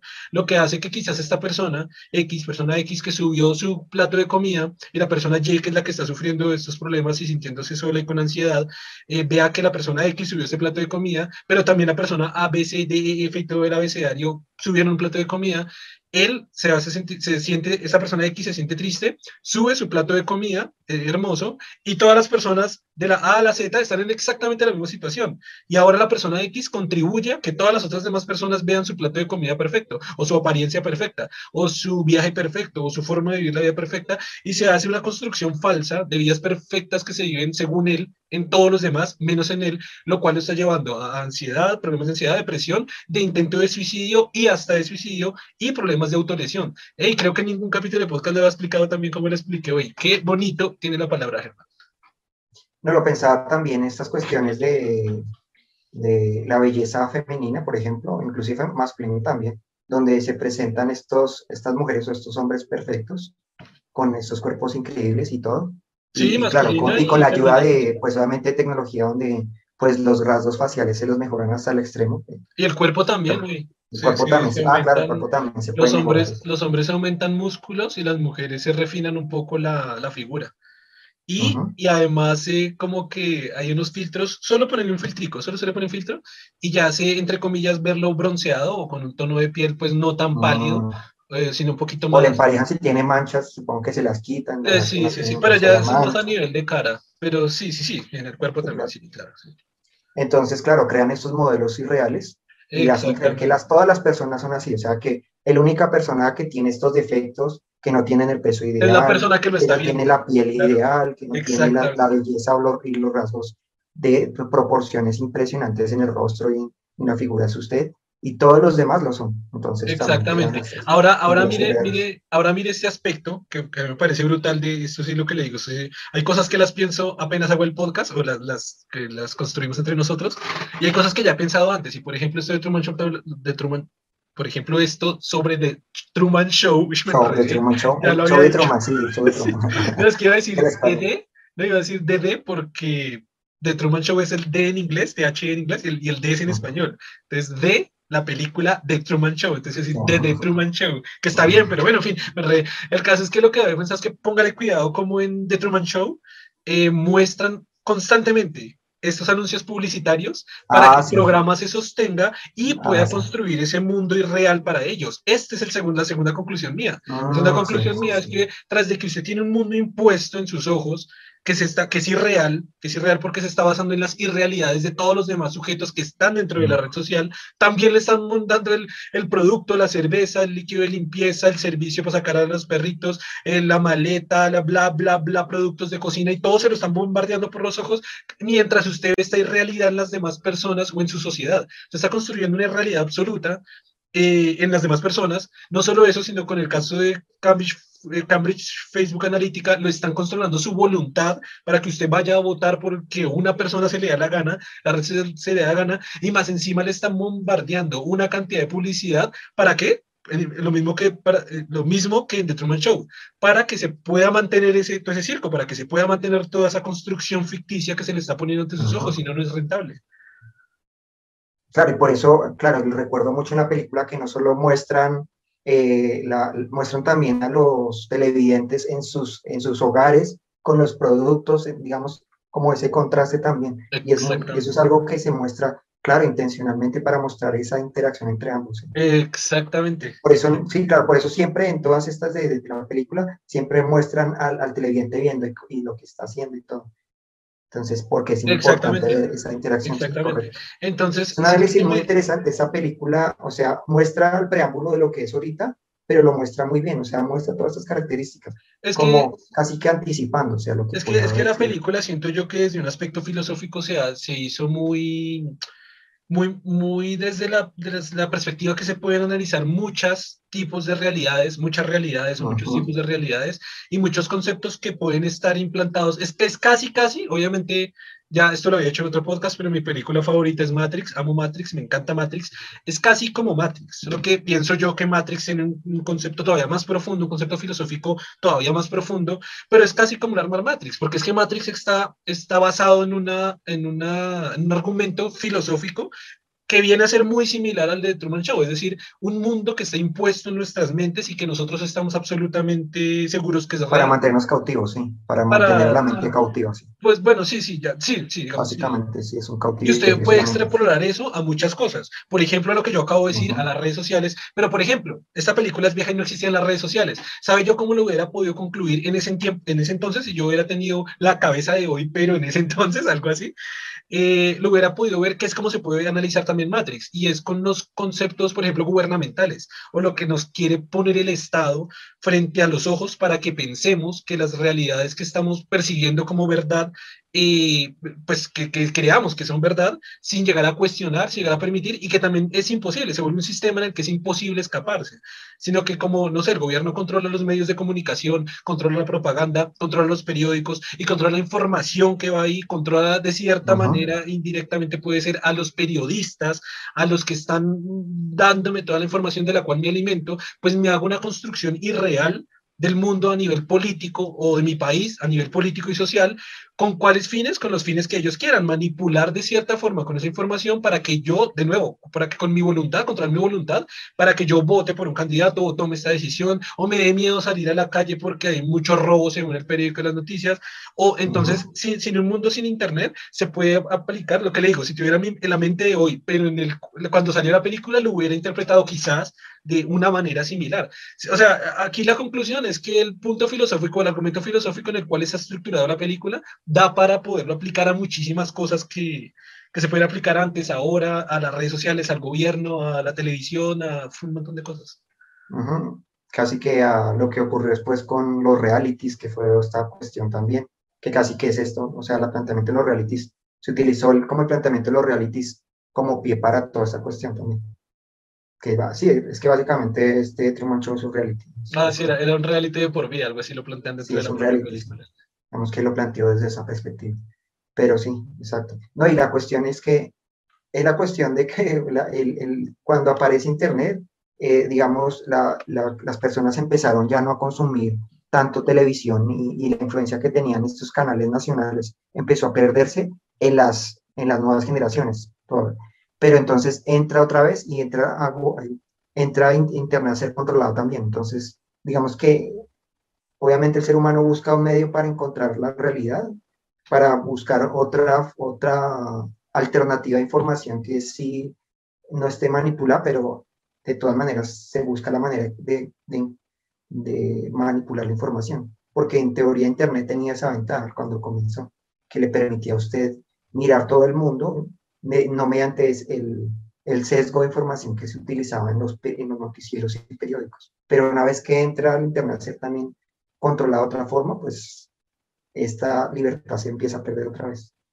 Y, y lo que hablábamos en un capítulo, no me acuerdo cuál era, un capítulo del podcast, y era que decíamos eso, o sea, que, que esto fue una expresión que dijo el escorpión dorado, y dijo es que, es que ahora casi se está volviendo al revés. O sea, Internet era la forma absolutamente diferente de la televisión en la cual yo podía decir groserías y podía hablar del que se me diera la gana y podía ser políticamente incorrecto y podía hablar del, del, presidente actual. Y en televisión, usted entra a televisión y, y, en algunas partes todavía pasa, usted no puede hablar de este presidente, usted no puede hacer un chiste político, usted no puede decir groserías, usted no puede decir maricas, usted no puede decir puto, no, puta. No, no puede decir puta porque eso ya es. Entonces, un, uno iba a Internet con Internet como una nueva forma de visualización. Y eso fue lo que hablábamos, creo que fue en el capítulo 5, y recordando aquí a Jorge que hablábamos de la monetización, de cómo a través de esa monetización y a través de ah, ciertas fórmulas de control, entonces están llegando a lo mismo. Están haciendo un saludo para Jorge porque justo va a estar viendo este, este pedazo y va a decir otra vez hablando de monetización. pero, pero el hecho es que sí están haciendo un, un tipo de control. Para que no sepa de qué estamos hablando, vayan al capítulo número 17, creo, que hablamos con Jorge, un filósofo, que fue una conversación interesante. En fin, el caso es que mm, eh, si hay ese tipo de... Eh, eh, ah, bueno, él decía, Ahora yo voy a televisión y sí puedo decir cualquier cosa y sí puedo decir marcas. Y ahora en mi canal no puedo decir, entonces no puedo utilizar, no puedo decir nombre de una marca porque entonces la marca que me está pagando eh, ya no le gusta. Si digo puta, entonces ya me quitan y las marcas ya no están interesadas en, mi, en, mi, en mis productos, en mi contenido.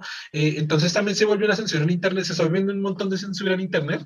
De hecho, hay un capítulo del podcast que si lo quieren buscar se llama Censura Buena y Censura Mala, tema que ya tocamos como un poquito extensamente, para un poquito extensamente suena como contradictorio, ¿no? o un poquito extensamente, pero un poquito extensamente. pero bueno, digamos, no sé si tan extenso, pero lo profundizamos. Sí, no, eso, solo, solo, voy a decir, tocamos el tema. Tocamos el tema, lo hablamos allí en ese podcast, para no decir ni extensamente ni poquito, pues simplemente lo hablamos, hay cada uno que considere si parte un poquito y llegamos a esa conclusión, que al final pues hay un control que se está llegando a Internet a través de las marcas, a través de la gente, a través de que usted no puede decir ahora ciertas cosas y si sí o no, que se está viendo otra vez una censura que y que, que, casi la televisión ya en algunas partes o en algunos programas ya le está valiendo verla, pues. sí, en cierta manera la televisión lo está, se está liberando de eso, aunque pues no sé qué tan libre está. Sí, más o, menos. No sé, por ejemplo, pues sí, en, sí, los canales independientes quizá, pero por ejemplo, sí en los canales nacionales la forma en que se presenta la información, yo creo que todavía está igual. Y en los privados, sí, está típico que en las noticias usted no puede decir una grosería. Y es que esa es otra perspectiva de la realidad, ¿no? Yo me acuerdo cuando yo era, yo era pequeño, yo me acuerdo que yo veía las noticias y veía toda la televisión y yo decía, wow, pero qué raro que nadie dice groserías, yo, yo, le contaba a Germán que, bueno, Germán ya me conoce hace años y sabe que tengo este tipo, este, este tipo de, de, forma de pensar en la que siempre me pregunto un montón de cosas y la tenía desde que soy niño. Y entonces yo me, yo me preguntaba, que, o sea, qué raro que no dicen groserías, qué raro que no se tropiezan, qué raro que no tosen, qué raro que no estornudan, qué raro que muy de vez en cuando bostezan, o sea, se, se, o sea, es una realidad tan irreal porque yo decía, o sea, yo quiero ver a alguien que, que uno cuando está hablando y que quiere, quiere escuchar eso, quiere un estornudo. Es que yo creo que no, no conozco, o sea, no tengo en la mente ninguna serie o telenovela cuando yo era niño o noticias o lo que sea que hay un estornudar, es que no tengo en la memoria eso. Y es muy raro porque es gente tan perfecta que ni siquiera estornuda, y eso es muy raro. o sea, que no estornuden o que no se Pues es más raro cuando, si se lo piensa en lo que se supone que es en vivo, ¿no? Pero es igual. Claro, es igual. Sí, por eso que es raro en directo porque pues uno sabe que obviamente en, las otras pues obviamente es, sí, obviamente se solo se transmite la toma que quedó perfecta, pero me refiero que, que lo logren también en, en estas transmisiones en vivo, es impresionante. No, sí, claro, pero... pero... Hay fallas, ahí sí se ven las fallas, porque pues... Ah, no, o sea, el punto, el punto al que iba es como tal la construcción de la historia que hay a través de una telenovela, una uh -huh. película, y a una, o sea, una construcción que está en teoría que es real, es decir, las típicas telenovelas, si es una historia de amor de una familia, de un barrio, de una comunidad. De pronto lo que jamás, me parecía pero, raro es lo de que, pero que, jamás que la persona estaba pero, perfectamente pero peinada, no sé, peinada. Bueno, siga, siga, siga aquí. No, que con lo que usted estaba diciendo sí me parecía raro lo que es, no, no solo esta cuestión, sino que era raro que ellos siempre estaban perfectamente peinados, perfecto, o sea, como una estética extraña que usted no veía en la realidad, ¿no? O sea, no, nunca ve a una persona con, le, le, le, lo ve con, con, defectos, con ojeras, con todas esas cuestiones, o despeinada, ¿sí? y usted en la, en la televisión nunca ve eso. Le queda una estética que usted no ve en la realidad, eso es también. Sí, sí, sí, sí, o sea, a ese tipo de cosas me, me refiero. Por ejemplo, el, el, y eso, muy específicamente el tema de que nadie decía groserías. Entonces sí, sí era muy raro que, o sea, yo me, yo, yo me preguntaba todo eso y yo decía, pero ¿por qué? O sea, ¿por qué, ¿por qué a toda esta gente no le pasa eso, no? Si a todos nosotros nos pasa, ¿por qué a todos ellos no les pasa? Sí, fue como un pensamiento mío que tuve alguna vez cuando era pues muy pequeñito. Y es precisamente por todo esto, creo que llega al punto, creo que el éxito de Internet fue ese, ¿no? Que llegó al punto que la gente estaba tan aburrida de esto que llegaba cualquier persona y decía, sí, o sea, el gobierno me parece una puta mierda. Y, oh, wow, ah, este sí lo dijo como yo lo diría. Este lo dijo como yo lo diría. Y como, como todos nosotros, porque sí es lo que pensamos. Entonces ya se vuelve real, claro, lo que se dice, ya se vuelve una persona real hablando. Eso me hace pensar, bueno, que no sé si el tema de, pero como decir, no sé si irme por ese lado. ¿Por cuál lado? Con el que por ahí planteé con las webcam. Ay, ¿qué? No nos contó cuántas veces se la jalaba al fin. Voy a plantear esta cuestión de por qué estas webcam, supongo que, no sé, pues tienen más éxito que, que los videos. Y es por la cuestión de la realidad, porque las personas como son en webcam, lo que ocurre real, entonces te ve todos los defectos, ve, o sea, es casi, no está maquillado como en parte de, de las películas eróticas que está muy maquillado lo que pasa sino que como es una cámara que está filmando todo momento, hay una realidad. ¿Está hablando de los defectos de la verga? no, no, no, eso. la realidad. Oiga, no, pero, pero, sí se puede, pero sí se puede llevar por ese lado, güey. Porque otra vez tenemos el porno, donde es una realidad sexual ficticia, y tenemos la webcam, donde es una realidad sexual en real, valga la redundancia. O sea, lo dije como chiste, pero en serio, donde una verga no es perfecta, y donde unos senos no son perfectos, y donde una vagina no es perfecta, es como que gente normal haciendo cosas. muchas veces pueden ser muy comunes, o sea, no, son el hombre y la mujer más atractiva y... Sí, pero me, me, contradigo, me contradigo con el argumento porque hay porno de todo también. hay, porno de, de, de, enanos y de gente enferma y de pitos chiquitos y de o sea, también, también es que el porno está bien, está bien Claro, pero en este, digamos que inclusive en eso, por eso digo, hay, hay el que está dirigido a lo que llaman principiante amateur, que es así, que es con personas normales y se firman y ya, no hay nada de preparación. Se hace un video de filmación y ya. Es lo que es como los nuevos acercamientos, también que muestran esta cuestión de que cuando la realidad empieza a volverse muy artificial, hay una como una reacción de buscando realidad y por eso estas cuestiones así donde usted una persona que, que hace groserías, que tiene, que se le ven, lo que le digo, se le ven las lagañas, se le, no está maquillado, se le ve imperfecto, pueden ser más atractivas porque es realidad, ¿no? Usted está, de alguna forma puede, no tiene ese filtro, porque el, problema es que nos han creado un filtro de una realidad que no es, entonces no nos reconocemos ahí. Entonces usted necesita reconocerse, usted sabe cómo es, por más que usted se la pase al frente de, como uno en, en los, en los, ¿qué? En, la, en Transmilenio, que usted ve a la gente siempre ahí pegada, o sea, no ve a nadie más sino es ahí. Igual, de todas maneras, llega el momento que usted tiene que enfrentar la realidad y tiene que ver cómo es la realidad y tiene que ver que la otra persona es imperfecta y eso. Entonces usted necesita reconocer, necesita ver algo que sea real para saber, así funciona el mundo. Porque si no, pues usted va a creer que el mundo funciona como no funciona y se va a frustrar increíblemente, no va a encontrar la novia perfecta la, no, la novia no va a tener todas las características ideales que usted le pensó o así cosas de ese tipo. Sus amigos no van a ser así como usted se los imagina. Cuando usted sale a pasear no van a pasar las cosas que no, porque así no funciona la realidad. Cuando la que reparte pizza no va a hacer las cosas que usted quiere e imagina que pasen.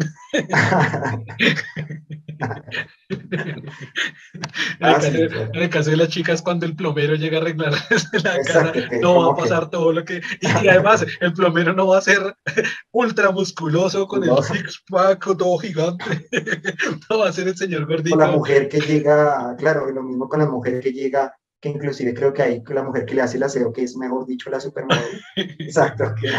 o, la, típica que va en la calle y encuentra a una chica y le dice, ah, ¿dónde queda esa dirección? Ah, allí. Ah, ¿quieres follar? Sí. sí.